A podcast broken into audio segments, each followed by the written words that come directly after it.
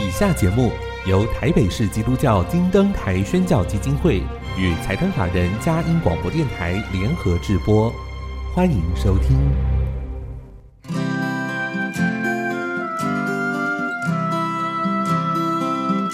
在现代紧凑的生活节奏里，以爱建立和谐的家庭生活，以喜乐专业的态度投入服务。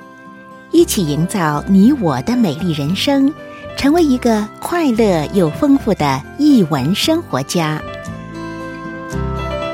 译文生活家，本节目是由林森南路礼拜堂社团法人中华民国合家欢协会、佳音广播电台联合制作，欧灵静主持。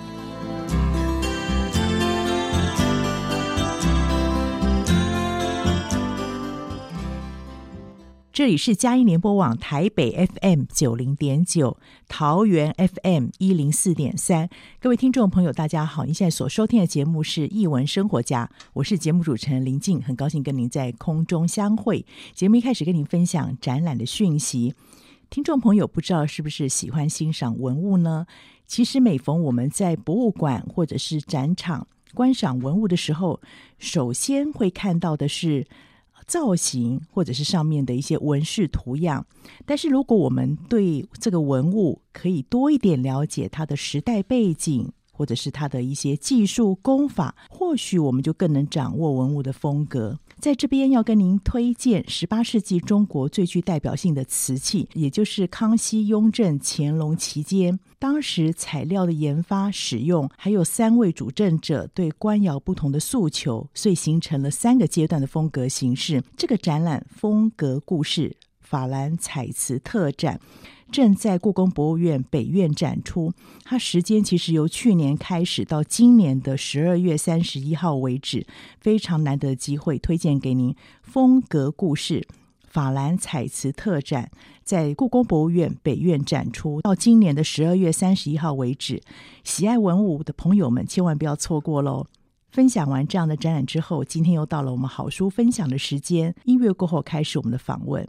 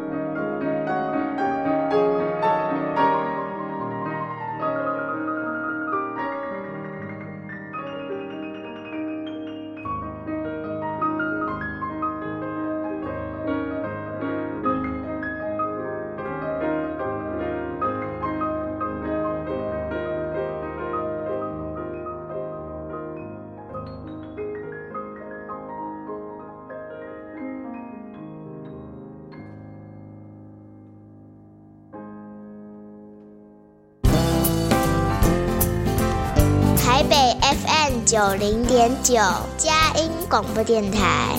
桃园 FM 一零四点三，Go Go Radio；宜兰 FM 九零点三，Love Radio。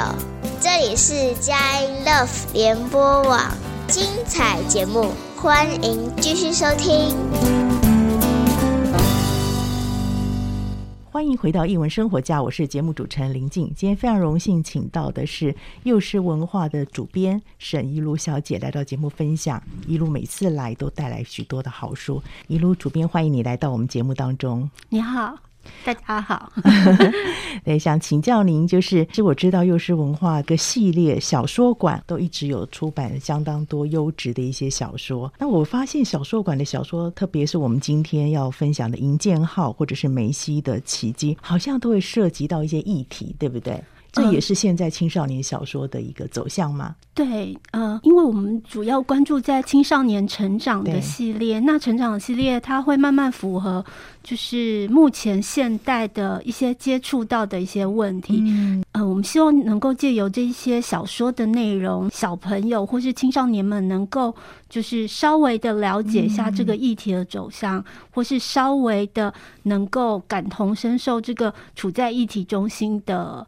人或是事物，他他的想法是怎么样子的？OK，了解，很谢谢幼师文化总是为我们带来这样好的小说，特别是触及的现在一些相关的议题，嗯，跟青少年成长有很重要的一些关系，也可以刺激他们思考。那那个现在我在我前面有一本《营建号》，哎，可以给我们介绍一下这本小说的作者吧？然后还有它大概的内容在讲些什么？啊、呃，这个这个作者是莱夫·格罗斯曼，那他是。他是《纽约时报》非常畅销的一个作者，嗯、他的笔调会很相近，就是呃一些我们熟知的经典小说。嗯、经典小说对，对，他的架构会非常像，就像呃我们常常看的《纳尼亚传奇》，就是透过某个奇幻的一个境界，到了另外一个世界。啊对，然后在里面青少年会有所成长，然后里面会有会说话的动物啊，什么这这些配角们或这些架构会就是很像我们熟知的一些很经典的文学，然后它的那个起承转合高潮也都把握的非常的恰当跟美妙，这样子。比较与众不同的是这本书它触及了就是我们现在比较。关心的议题就是环保，还有物种物种保存的问题。对，那它其实起源就很像我们熟知的一些西洋小说，就是圣诞节或是生日的时候，就是爸爸妈妈送你一个礼物，那这个礼物带来一个奇幻的体验。那这个体验在跟以往的小说、奇幻小说中比较不一样的是，你知道所有的冒险并。不是只有甜美的，对，你必须要学会到负起责任，就是这一趟旅程你，你你必须承担某些责任，责任哦。对，那在这个营建号，就是他收到这一列火车，并不是只是玩闹而已，他担起这趟旅程的责任，嗯、是，他也担当起运送这些动物们去到他该去的地方的一些。嗯过程。是。从文章里面我们知道，可能前面也有很些很多人经历相同的冒险，可是其中他们可能放弃了，或是半途而废了。是。对，那这个主角们他能够克服内心的恐惧，然后承担起，因为他不会逼你做什么样，他就是要你自己决定，对自己决定自己选择。是，那他选择了他该走的路，嗯，当然也会。带给他就是你的选择会带来有一些后果，对对对，带来一些后果或是一些甜美的经历这样子，对对对。那这趟旅程我，我我就觉得，嗯，跟以往不一样，就是他除了说小朋友，就是青少年他本身的成长之外，他也带来就是呃姐弟之间的和解。是，那你我们青少年就是。啊、呃，你常常会看不顺眼你姐姐或是你弟弟，你会很会有这种对，你会觉得他是累赘 或是怎么样。然后，可是这一趟旅程中，你就慢慢的会发现手足之间的信任，啊、对彼此信任跟彼此之间连接的情感这样子。而且本来是姐姐，可是发现某些时候，哎，弟弟好像也长大了，对，会成为一个照顾者或是回馈者对，在这里面，嗯、我比较。觉得蛮有意思。它当中有一段哦，当然是因为在送这些动物回到他们应该要的地方，因为被可能被人类呃破坏了嘛，那个平衡度哦，所以自然就比如有一些状况。那当中有一段是他跟弟弟还有包含那个都有几个动物都变成树。啊，对，那段那段我觉得好神奇，好美，哦。对，那一段我也印象深刻，就是有这样子的体会。嗯、对，而且这里面就好像把那个四季，对不对？四季的一些变化，就是融入成大自然的一部分。那我们常常跟大自然会有隔阂，就是说我们人是人，然后自然是自然，嗯、在你分你我的时候，嗯、通常就会有谁的利益比较大，谁的利益比较小。可是当你融入了之后，你就可以体验到。这个大自然的奥妙是没错。记得以前我们常常会被带领有一些自然的活动嘛，说你去听听树的声音啊，嗯嗯嗯，就他们会有可能里面的一些。管线吧，在流动安静的时候会听得到。可是老实讲，我们还是没有那个慧根吧，还是只能说哦，好像感觉上有。可是我看这个文字的描绘，就是因为它自己已经变成那个树，好像变成树根渗透到土地，对，但它描写的非常的美，美啊，那个那个亲身的经历，觉得这个人的下笔好有文采哦，很看可以把你带入那个情境当中。那另外还有一个，我记得那个穿山甲宝宝，他到了就是因为没有人可以收，对对对，没有地方可以收容他，他形容他的那个。车站也很美，对，有朝一日了，对对对，这样的，我觉得很像我们现在面对这些野生动物的一些状况。嗯、虽然有一些环保团体或者保育团体对大家提出这样的诉求嘛，可是真的好像这种。面对野生动物，还是很多种，比如路杀事件啊，不不舒服的事件出现，所以我这边这边也给我们大的一些提醒。有些面对一些事情的时候会很无能为力，可是他还是保留了一丝希望。是是，是，这本书其实就是很奥妙，就是他感觉上在讲一个好像冒险的故事，可是又会把你拉回到现今。嗯，这里面当时在。呃，翻译的时候有没有碰到什么样的一些问题？因为我相信编辑跟这个译者来来回回嘛，在转译的时候有没有碰到什么样的问题？呃，物种上，就是物种的种名上，然后还有一些他们的栖息地上。那其他的其他的部分是比较少，因为它这个是比较牵涉到一些生物的一些议题，嗯、那所以跟生物的一些内容稍微有一些。呃，知识性的部分，我们还是需要请专家稍微的确认一下，确认一下，对对对，因为毕竟这个科普类的东西，还是要讲究它的精确度跟准确性。对，我们是希望就是说，虽然是小说，就是奇幻还有故事性，我们保存，嗯，可是我们还是希望它传达给青少年的东西是正确的，对，然后也可以就是加强他们对呃生物还有环保的概念，像它里面就借由。动物的嘴巴提到，就是不是有人很喜欢莎士比亚的鸟吗？结果就说：“哎，为什么莎士比亚的鸟我们这边没有呢？”然后就引进来莎士比亚的鸟，对，然后它就是一个侵入物种、强势入侵种的概念。那目前台湾也是遇到很多这样的问题，像莎士比亚的鸟，两鸟其实也是在大举入侵我们台湾 当中。对，所以我觉得青少年看到这本书的时候，不会觉得说，哎，它就只是一个故事而已。它其实里面很多东西都慢慢的，其实都发生在你的周遭环境中。哦、对，对，除了这个提醒之外，您在呃，相信这本书出版之后，应该有不少的回馈嘛？嗯、有没有听到读者他们在带领青少年，或者是青少年本身自己对这本书有什么样子的回馈？嗯、呃，很多青少年都说，就是他们非常喜欢火车，就是。就是他们很，就是他们会对火车会有一些，就是火车对他们来说，并不像。现在的东西那么直接，他们对火车会有一种浪漫的想象。对对对对对，因为现在都坐高铁或者什么，对，尤其还可以挂自己喜欢各种喜欢幻想的车厢。对，那很多就是老师在带领之下，然后请他们写一些就是心得或回馈。那他们的回馈是，就是他们想要挂什么样的车厢在上面，好有意思哦。对，他们会想要挂什么样的车厢？他们 他们比较想挂的是，当然是跟电动玩具有关系。对对对所以这我提到里面的有一个这个主角女主角，她反而要一个图书馆的那个概念的书，对对，图书馆很不容易。我想也是作者的一些心意吧。对，就是。阅读来说，其实就是大家内心的一种渴望。渴望对，对，还有那个糖果书香，对 糖果书香，各式各样的，各式各样。对，我我看到有一个小朋友写回函，他就说，其中有一间车厢是便利商店，哦、真的，seven 的，对，这样缺什么东西就可以直接进去了，就是满足了大家很多的一些想象哦。对对对，所以我觉得这个。作者真的是非常厉害的一个作者，然后也有小朋友是回馈说，他从来没有从来没有觉得穿山甲很可爱，可是里面的作者把它形容成松果的样子，啊、他就突然觉得穿山甲好可爱哦。对对对，没错。而且我觉得非常难得，像我其实自己很怕蛇，嗯。可是真的跟着他看到最后的时候，那个蛇的形象变 也变得很可爱，真的很有温度了。这个是非常厉害的地方哦。所以我想说，如果一本好书可以化解我们过去对一些物种的偏见、偏见或者是不熟悉感，这本小说真的就很成功了。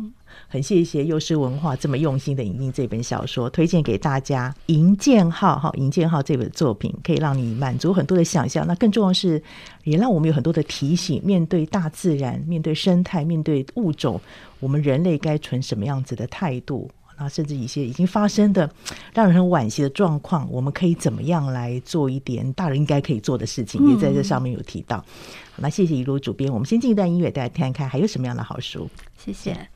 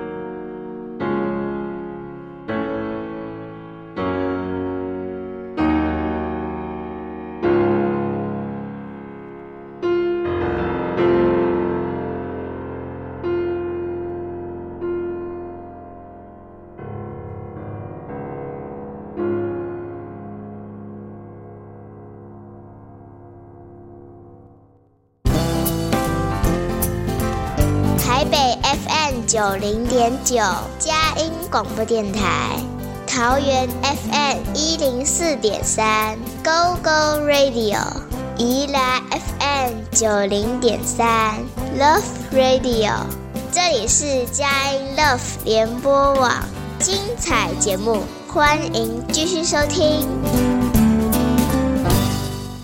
欢迎回到《一文生活家》，今天非常荣幸请到了优质出版社幼师文化的主编沈怡如小姐来到节目分享小说馆系列的作品。刚刚第一段的节目里面，她分享了《营建号》啊，给我们很多的一些提醒。那现在呢，这本也是非常重要，而且带了很多议题的作品来跟我们做分享。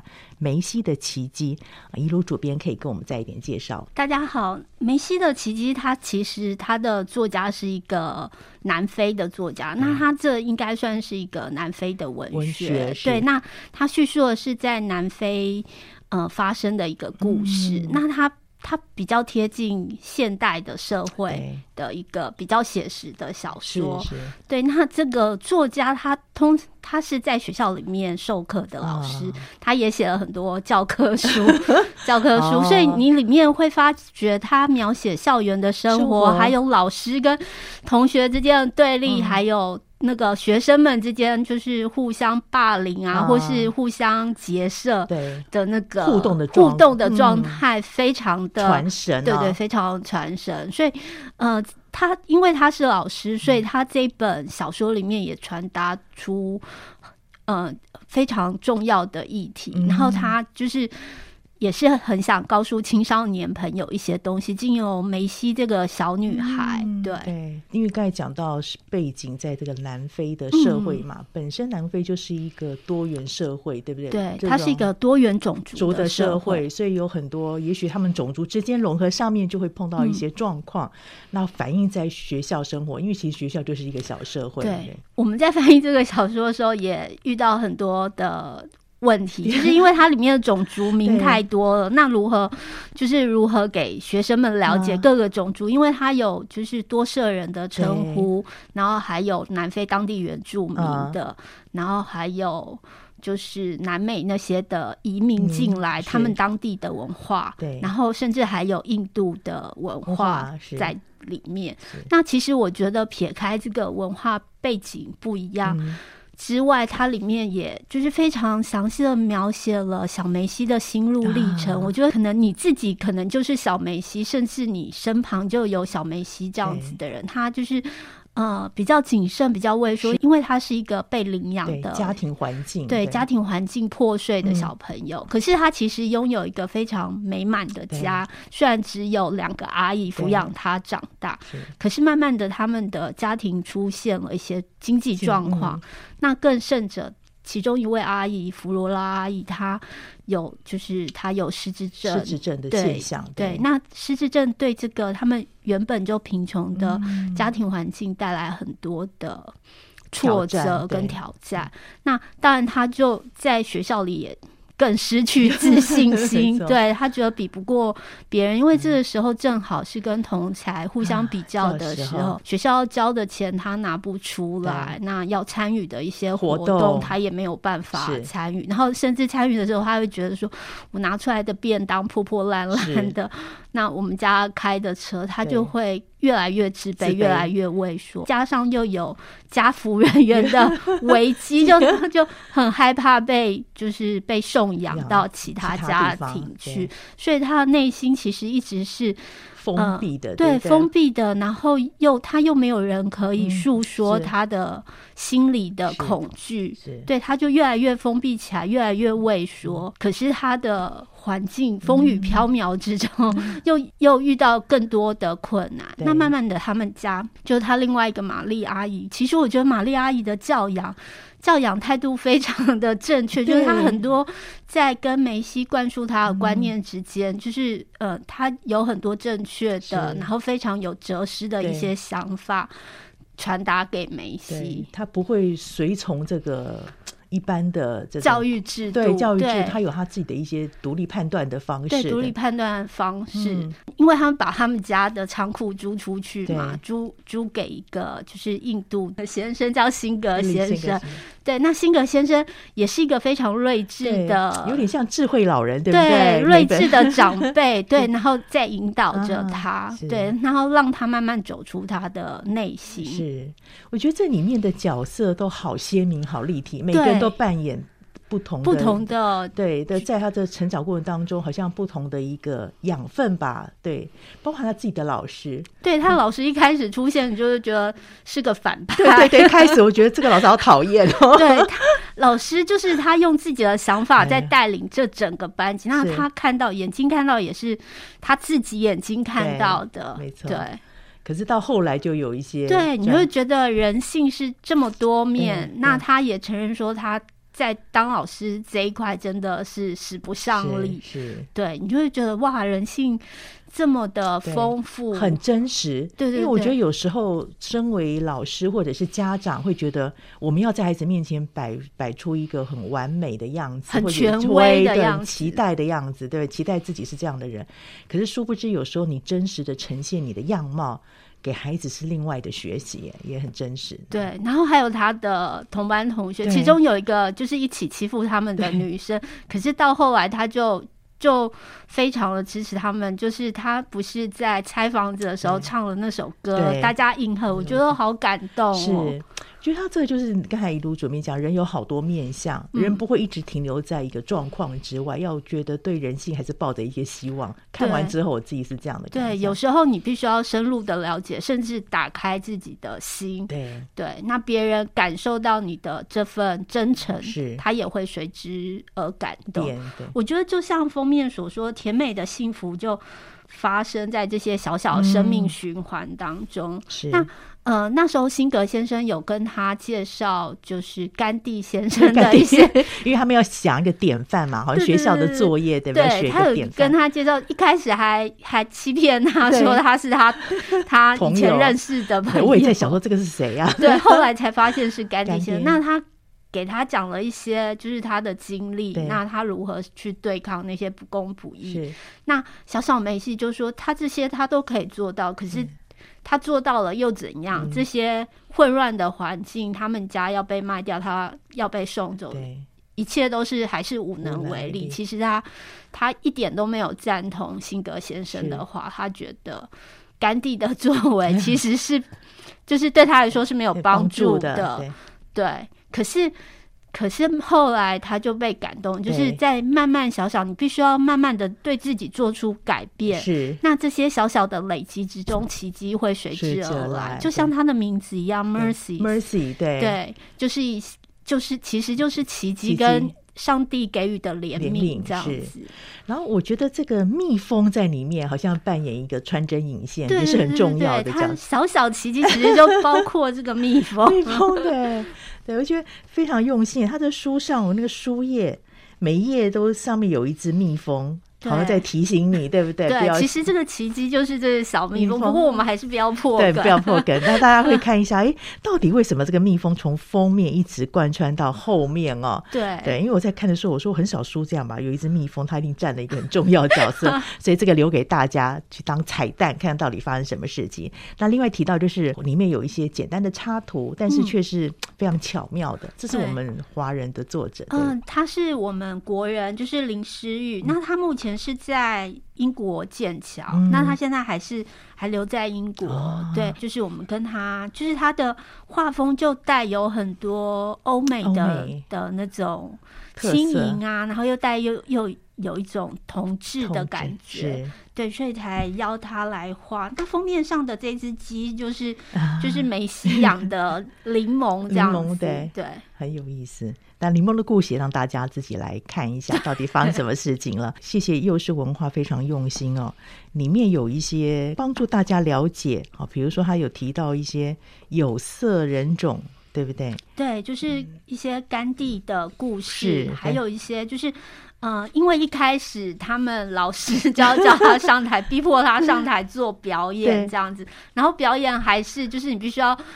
呃，带来你的种族的舞蹈。对那对南非来说，他的种族其实都经过长时间。你可能本来是印度人，可是你搬到美洲去，然后又搬到其他地方去，了 对，你的文化其实是混合型的文化了。然后甚至有南非，就是说，其实我不是原住民，我是从 我从另外一个镇搬来的。对，那他要如何去表达他们传统的？的那个文化的舞蹈，对。对，那 他两个阿姨的文化的来源也是完全不同。那说，难道我要教你跳英国的，或是或是那个中美洲的舞蹈吗？老师会觉得出于善意的一些就是活动，可是对小朋友来说，他他其实已经混合了，所以他没有那么的。明确对明确的指向，那大家都要寻找这些 这些种族的来源。它因为有各个种族，所以必须要有一个厘清。所以前面我们会稍微提到，对，因为它这里面的确，如果你不看前面的话。我觉得哇，一开始我觉得有点困住，对不对？对，虽然是很好玩的。所以我们一开始翻译的时候也困住了，对，因为太多种族了，对，太多种族了。嗯、所以其实读这本书的时候，你可以了解到南非它其实就是一个大熔炉的部分，就你已经很难分出谁是南非的原住民，或是非洲的哪一族的族人了，因为它经过太多移民的混合了，是没错。其实跟台湾现在环境也有点接近，嗯、我们也是来自好多地方的一些混跟在地的原住民嘛。那这本书其实蛮贴近我们自己的一些状况的，所以大家应该会感同身受。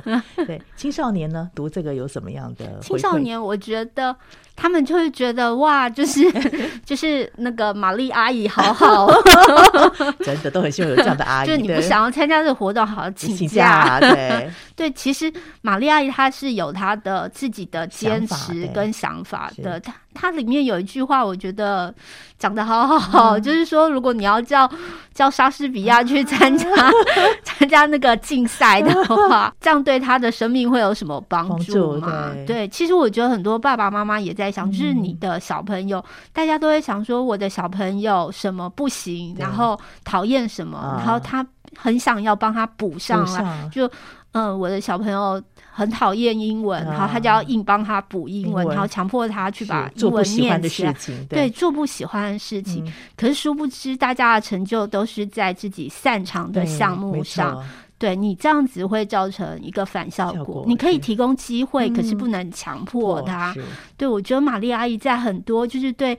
呃，梅西的教养上，他都会有自己的一些主张，然后你会觉得很很符合，然后也就是也很 很符合小朋友之间的心境，对，就是觉得哦，为什么我妈妈不是玛丽阿姨？所以不要羡慕，所以把这本书除了你自己看之外，跟你的父母分享，给妈妈看。对，这是蛮特别而且很鲜活的一个人，真的孩子需要适性而待。在谢谢主编的分享，梅西的奇迹，让我们可以看到。到底奇迹在哪里发生？生活当中就是怎么去珍惜这样子的当下。再一次分享给您，由幼狮文化出版的好书《梅西的奇迹》。那我们先进一段音乐，大家看看还有什么样的好书。我们先进一段音乐，谢谢。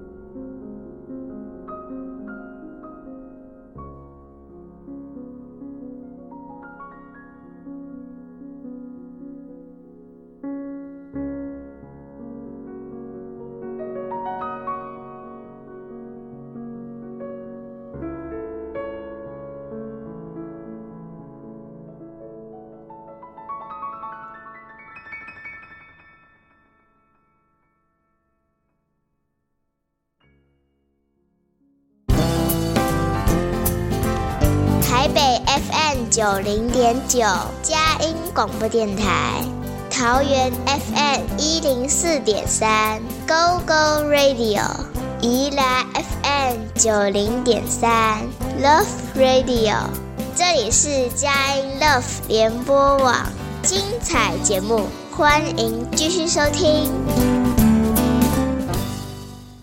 欢迎回到艺文生活家，非常谢谢幼狮文化总是给我们带来好书，不单单只有翻译国外的优质小说，其实国内有一些很不错的作品哦，特别是有的触及到作者本身就有这样的专业。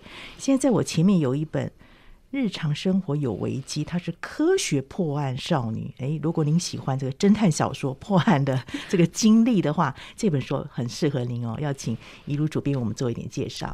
嗯、呃，大家好。那个科学，这是科学破案少女的第一本。啊、那第一本我们是选择，就是跟我们日常生活一些可能比较容易中毒或需要注意的一些事情，啊、然后容易发生的一些意外的案件来做说明。我们会做科学破案少女这个系列，是因为就是。呃，我们目前所知道的推理小说啊，比较精彩的都是国外的作品，而且是男生为主，对，对，或是他会比较不写实，就是你会用暗号啊什么的，啊、你就觉得可能不会发生在有一点点距离。对，对，那可是这个科学破案少女，她的例子其实都是从社会案件中发掘，嗯、其实他都是从社会案件中改写的。这个作者是曾经在国中任教跟高中任教的理化。老师，嗯、那他就把一些就是自己对于呃这方面的研究，嗯、然后放入这些案件中做一些。做另外故事性的产出，这样子，里面的主角就是这个高中女生明雪，她就是遇到在她身边遇到的一些事事情，然后遇到的一些案件。我先举一个例子，就是这个其中有一个第四个案件是蜂蜜中的甜蜜危机，那他这就是讲到蜂蜜的问题。就是有些人会了解到，大家都很喜欢吃蜂蜜嘛，可是其实婴儿 是不能吃蜂蜜的。很多人不晓得耶，这样对，因为它会有那个肉毒杆菌的污染。那小朋友的胃里面，它胃酸并没有那么的，就是没有，就是他的身体没有对，没有办法消化，也没有办法呃直接把它就是去除，所以它会对小朋友带来危害。那它就是经由。经由这个案件，就是小朋友发生问题，然后慢慢回溯，就是找出是因为肉毒杆菌而发生的。嗯、对，我们一般不是那个美容吗？大家都会用肉毒杆菌吗？对对，其实肉毒杆菌。并它并不是用这个细菌，而是用这个细菌，它会分泌出的一个毒素。啊、对，那这个毒素会让你的肌肉麻痹。是，对，那它麻痹之后，它就不会产生皱纹。纹对，它就是僵直。僵直，难怪。对对对，有时候美容之后就觉得那个 很僵硬、哦，很僵硬，就是脸很很硬。对，对可是它这个毒素。根据你的剂量，它会有一个时效性，所以你通常通常你打肉毒杆菌之后，都会说过几天就会自然了。你刚打就会很不自然，对，对。可是它会也是会有，就是它的剂量问题，对你打过量或是怎么样，对身体都不是很好，对身体都不是。它毕竟是一种毒素，对对。我蛮佩服作者的这个陈伟明老师，因为他等于是一个科学脑。但是有文学笔这样子，很传神，在他是描述的过程当中啊。老师也写了好多本小说，那之前也有出了，就是关于台湾系列的一些，就是历史历史科幻小说。对，那也出了一本《林中贼》，就是呃追查在森林里面砍伐的盗贼的一部小说。那这部小说也是穿越时空的，对。呃，刚才有提到说，其实你这里面，我刚才看了一下里面的内容，都跟生活有关系嘛。嗯，比如说有提到是有时候有些饮料也是家长或者学校老师很在意的，呃，在里面被别人下了一些毒，对不对？对对对对对。对，那你可以从它的一些就是颜色跟成分还有味道可以。可以了解说，它其实是有问题的。那里面的很多一些科学的常识，它其实有小小的案件，对，来代理认识这些，嗯、呃，你化学你在高中或是国中学到的一些化学常识，大家都会觉得我学这个科科学常识 有什么用啊？可是明雪就告诉你，真的是有用。有用对，对，那他我他第一个案件就是药盒里面的氧气指示剂，嗯、就大家都会有吃过药，然后里面都会有一个小小的，就是所谓干燥剂还是什么氧气指？氧气指它就是你潮湿了或是受氧过度，它就会变色。嗯、那大家都不知道这个原理，那其实高中有教。这个变色的原理其实也可以运用在破案上。所谓的这些知识，就是你要运用的才知道。对，如果我们的教科书可以类似这样的方式来呈现，我想我们读物理化学哈，那种觉得理科好难的一些科目啊，也许我们心情上面就比较不一样了。对啊，可是你可以就是。你可以来看这本小说，看了之后你就会很很 用力的读，对对对对对，对你就会觉得哇，原来是可以这样子使用的，它并不是那么呆板，它很多东西都可以运用到，像酸碱的部分，它也可以运用到土壤或是花朵的颜色上面。对，呃，另外想请教一下，就是我看到上面有说明，这本书刚开始是在月刊上面，对，它是幼师少年的连载，对。那呃，一开始我其实这个连载已经很久了，嗯、就是已经超过七八年了。嗯、对，它它是长时间的连载，所以呃，我们。除了出这一本之外，下个月会紧接着出第二集。嗯、那第二集就会牵涉到刑案方面的事情，啊、就是真正的是案件，可能是会有凶手啊、犯嫌啊，啊可能是绑架案或是杀人案件，嗯、就会更更像推 推真的一些故事。在这样编辑过程当中。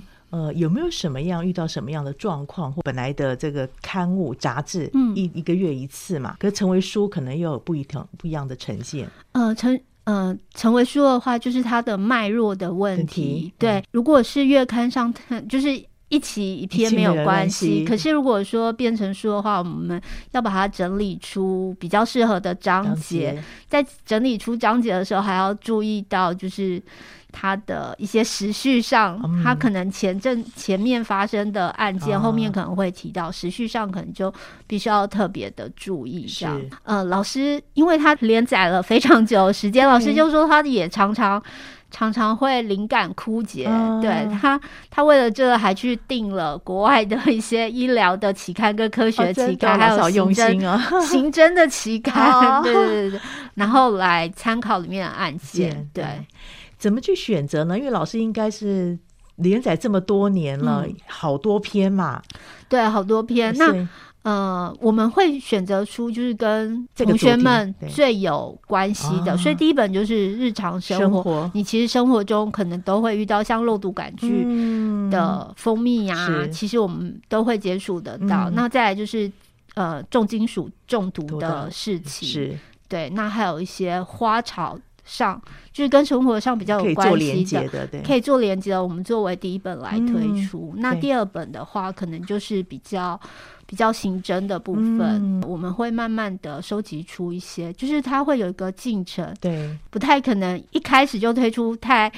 太难的案件，是要慢慢一步一步的进行。我们在校对的时候，还得重新复习高中的 化学，真的，这个非常不容易。所以编辑不仅是只有文字，还有它正确性之外啊，其实还有考量都非常多，对不对？对，其实我觉得，因为目前的那个资讯非常的发达，那有很多其实我们都是询问专家的，也很感谢很多专家都很乐于回答我们的疑问。是，那我们就是。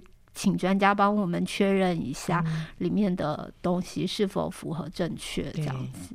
当时会把它集结成册，除了说希望能够呃带给大家不一样的一些思考方式，嗯、特别也许有一些对科学比较有兴趣的，对，也有这种方式来阅读。还有没有什么样的想法跟期待呢？对这一个系列？嗯、呃，其实它就是一个，它除了明雪，它是擅长这个。就是化学、理化的知识之外，嗯、他其实还有一个弟弟。啊、对，他弟弟就是他只是小学生而已，啊、可是他弟弟有非常非常敏锐的观察力。啊、那有很多案件其实是凭借着弟弟仔细的观察来破、啊、来破案的。那我觉得现在小朋友们就嗯。可能是玩太多 的电动玩具或是电视，就是被很多声光吸引、啊、吸引走了。那你对生活当中的一些观察力其实是非常退化，嗯、他就浑浑噩噩的上学、下学、放学，然后做自己的事情，对你身旁发生的事情，嗯。呃没有仔细的去观察身旁发生的一些事物，嗯、那很希望能够借由这本书，让小朋友们也可以了解，就是深入的观察你生活中会发生的事情，然后对这些事情保持好奇与疑问，对，然后。也可以试着去寻求解答，是对，我觉得这是一个对帮助青少年或是小朋友成长的一个非常好的一个方向，是很重要的一件事情。嗯、观察生活，其实让我们可以对这个世界更有感，对不对？更有感。嗯、很谢谢一如今天带来三本好书，也期待接下来老师陆陆续续还会有其他的集结成册，但是按着你们这个脉络来进行，对，不对？一步一步的晋升，让我们。再回去看我们国中、高中时候读的这些理化课程，我相信会觉得更贴近。很谢谢李如，那我分享给大家。今天一路主编带来了三本《银剑号》跟《梅西的奇迹》，这是幼师文化小说馆的系列。那另外是科学破案少女的系列，日常生活有危机，可以跟大家来一点分享。那当然，因为它这次有点漫画性质，所以我们看这本书的时候，大家不用担心说哇。这个理化的东西会不会很难？其实有时候它会有透过几个漫画的篇章，嗯，缓和一下，让你更进入这个情境当中哦。再一次推荐给大家，《科学破案少女日常生活有危机》哦，推荐给您。谢谢您今天的收听。我们首播在电台，过几天之后，你可以在我们的佳音联播网点选下载区，或者是 Podcast 上面都有这个链接，可以分享给您中南部的朋友或是海内外的朋友。我知道现在有一些国外的朋友也想学繁体中文，幼师文化的书是你很好的选择。谢谢你今天收听，欢迎下周同一时间再会。谢谢。